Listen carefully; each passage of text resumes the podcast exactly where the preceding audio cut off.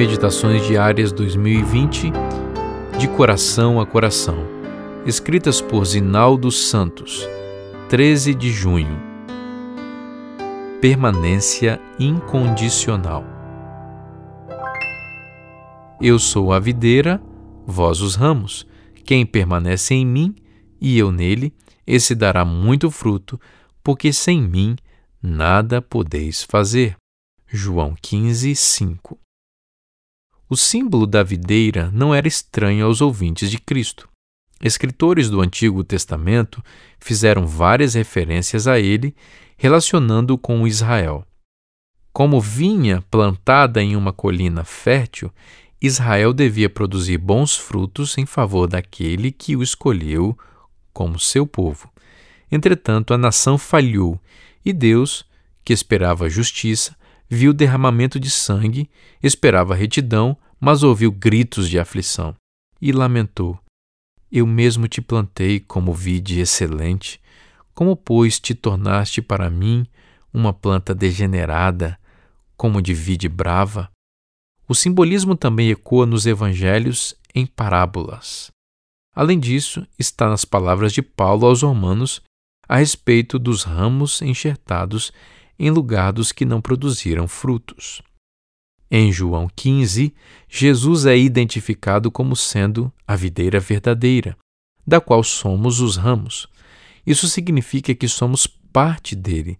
O simbolismo da videira e dos ramos implica que estamos em Cristo, unidos a ele, entre amor e vida.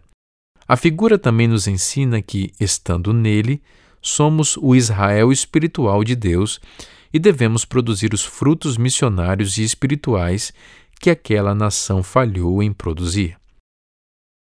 Não podemos frutificar à parte de Cristo, assim como o ramo não frutifica nem sobrevive à parte do tronco do qual recebe a seiva que o mantém vivo.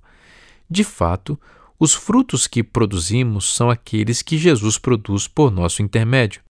Foi isso que Paulo disse aos Gálatas: Cristo vive em mim. A permanência em Cristo é essencial, pois envolve estar continuamente nele. O bispo anglicano Richard Trent mencionou que, abre aspas, é paupérrima e inadequada aquela interpretação que faz as palavras sem mim significarem vocês não podem fazer coisa alguma, enquanto não estiverem em mim e não tiverem a minha graça. Pelo contrário, o sentido dessas palavras é: mesmo depois de estarem em mim, nada podem fazer a menos que extraiam de mim a vida e a força. Do princípio ao fim, sou eu quem deve operar em vocês e através de vocês. Fecha aspas. Permaneçamos em Jesus hoje, aonde formos, para o que quer que façamos ou deixemos de fazer. A consciência de seu amor e de sua graça em nós é o ingrediente indispensável à nossa força espiritual. Eu sou Vinícius Mendes, pastor e editor na CPB.